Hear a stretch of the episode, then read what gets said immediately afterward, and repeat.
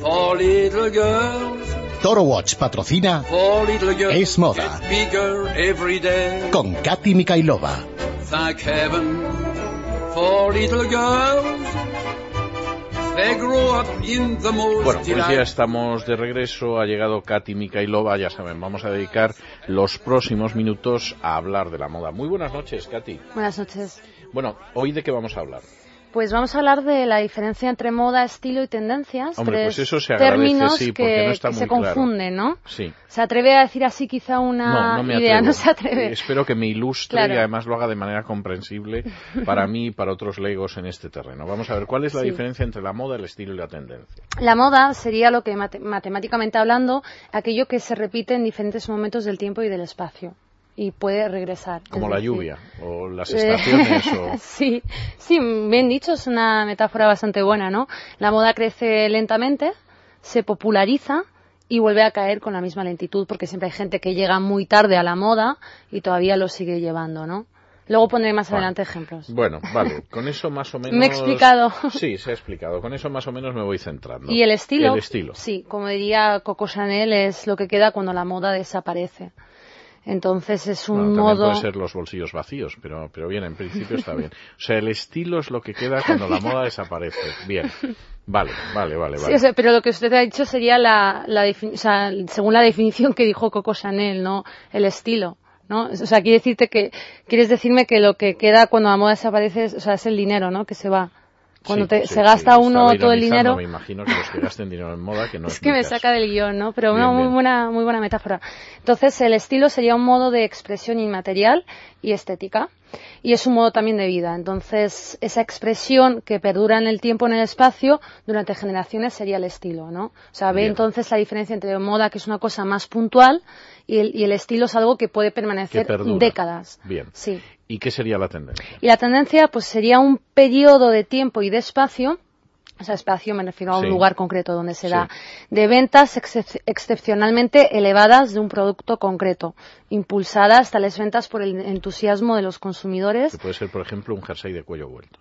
Mm, Sí, lo que pasa es que luego el jersey de cuello vuelto podría ser una moda en un momento dado, pero empieza a ser tendencia. Claro, es verdad que es muy confuso el término No entre fácil, moda y tendencia, porque el estilo es más claro, ¿no?, de entender. Digamos que la tendencia formaría parte de la moda, Bien. pero solamente cuando esa moda se está comprando mucho y se está potenciando mucho O sea, la sería la parte de la moda que tiene éxito. O que tiene un Sí, más o menos. Incluso sería casi como la, la parte inicial.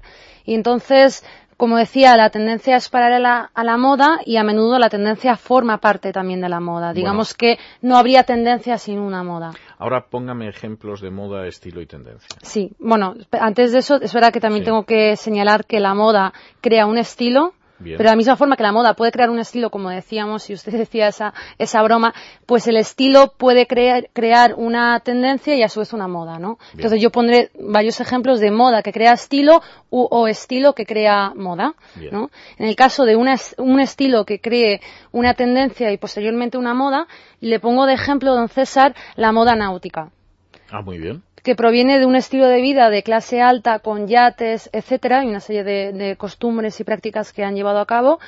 Y posteriormente a este estilo de vida que lleva a cabo este tipo de estrato social, las firmas de moda ofrecen una tendencia, en este caso, que podría ser, por ejemplo, pues las- los náuticos mismamente, o, o camisas con rayas al estilo marinero, etcétera, ¿no? Otro estilo que crea una tendencia y una moda y que lo coge luego el diseñador o la empresa de moda podría ser el caso del polo y la equitación, que es una práctica, a su vez es un estilo de vida también de, de un grupo, un colectivo concreto. ¿Y quién se imagina que acogió esa, esa tendencia de un estilo? Dígame. Ralph Lauren. Vaya, claro, sí. sí, sí. Y además, oye, por cierto, iba usted de, de Ralph Lauren. Eh, sí, pero no me lo he comprado yo, ¿eh? En mi, Sí, es en muy mi sutil. disculpa puedo decir que me lo han regalado. Sí, es un polo Me negro. lo ha regalado una amiga, sí. Y sí, además el, el logo es muy muy grande, porque Ralph Sí, Lauren empezó con un logo muy pero al pequeñito. mismo tiempo resulta casi difícil de ver, ¿eh? O sea, yo me lo he tenido que poner Pero yo se lo he fichado. para darnos cuenta. Y al revés, cuando una moda crea un estilo, le voy a poner otros dos ejemplos. Eh, por ejemplo, la moda del mini Morris no sé si se acordará de aquel coche del British Motor Me acuerdo, me Corporation de porque eso es de 1959. mi infancia, sí. Pues ese, esa moda de esos coches, que es una moda evidentemente más pragmática, ¿no? Llegó a generar, o ha llegado a generar recientemente una tendencia, que es la del Mini de BMW, que hoy ya forma casi parte de un estilo. No sé si al contrario lo ve, es Sí, una sí, cosa sí, mía personal, ¿no? y luego, por ejemplo, otro, otro caso sería el traje de tweed de Chanel, que era un material bastante más económico, que creó en los años 20, 30, 40, ¿no? Del siglo XX, pues este, esta moda crea un estilo que hoy día perdura, que es un estilo de una señora clásica, conservadora, elegante, etcétera, ¿no? Es Entonces cierto. podemos, en resumen, ver efectivamente dos, dos casos contrarios, como el estilo puede crear una moda o como una moda crea al final un estilo, ¿no? Y luego, por ejemplo, para seguir hablando un poco de las tendencias, tengo que destacar que aquel que gobierne las tendencias es el que gana en el mercado de la moda. Pero no solamente es eso. Hace falta una buena logística y una buena gestión empresarial porque con, con saber adelantarte a las tendencias que se van a llevar no es suficiente, ¿no? Porque ya el próximo día, Dios mediante, y si ningún otro oyente nos propone otro tema, me gustaría adentrarme más en las tendencias de cara a que cuándo nacen y cómo crecen, cómo se desarrolla y cómo cada sociedad o cada empresa lo acoge a su manera, ¿no? Entonces yo pongo aquí a Zara como ejemplo, dado que es un catalizador de tendencias, y le voy a decir muy brevemente las cinco etapas que, que yo destacaría de Zara, porque él, Zara, bueno, el grupo Inditex, sobre todo Zara, ¿no? Con Amancio Ortega, empezaron copiándolo todo. Todo absolutamente lo copiaban, incluso las cosas muy feas, de ahí que el éxito de Zara en los años 80 era escaso, por no decir casi nulo, ¿no? Y en segundo lugar, la segunda fase era cuando mandaban a, a cazadores de tendencias a tiendas y a pasarelas, tanto en Milán, París, New York, Londres, a las 10 tiendas principales de cada una de estas ciudades, y entonces de ahí se llevaban un zapato, un bolso, etcétera, ¿no? Y de ese zapato o ese bolso hacían tres, tres modelos, digamos que quizá un bolso pequeñito, más grande y mediano, con colores distintos. Incluso cuentan como anécdota que han llegado a poner el, el producto original en la tienda para venderlo pero bueno, es un poco raro, imagino que quitarían el logotipo, la etiqueta y eso, ¿no? Eh, entonces, el, el tercer, la tercera fase sería cuando ya se pasa a buscar la moda en la calle, con los famosos cool hunters, lo mismo que, que cazatendencias, y la cuarta fase es cuando Zara empieza a crear ya. Y yo me adelantaría, o sea, me atrevería a decir que ahora mismo incluso es a Zara a los que le copian. Fíjese hasta dónde O sea, hemos los llegado. demás copian a Zara. No es que los demás, es decir, hasta el momento Zara lo que hacía era copi- copiar a todos los diseñadores de alta costura, pero estoy viendo ya una especie de fenómeno muy reciente y es cómo los diseñadores de alta costura de Preta Porter empiezan ya a copiar las tendencias de Zara. Entonces el próximo día ya le expondré diferentes teorías sociológicas de, de tendencias, de cómo nacen, cómo surgen, etcétera. Me parece muy bien. Bueno, ¿y qué noticias de moda tenemos esta semana? Pues tenemos dos. La empresa española de moda low cost Blanco solicita un preconcurso de acreedores debido a su mala situación económica. Para salir de esta situación, Blanco ha intentado aliarse con Mango con el fin de alquilar a la empresa catalana algunas de sus tiendas. Sin embargo, las negociaciones entre Blanco y Mango han fracasado. Esta compañía de moda, liderado por Bernardo Blanco Moreno, debido a sus problemas de liquidez, ha retrasado pagos a proveedores y trabajadores. Blanco va a iniciar un proceso de cierre de tiendas en España.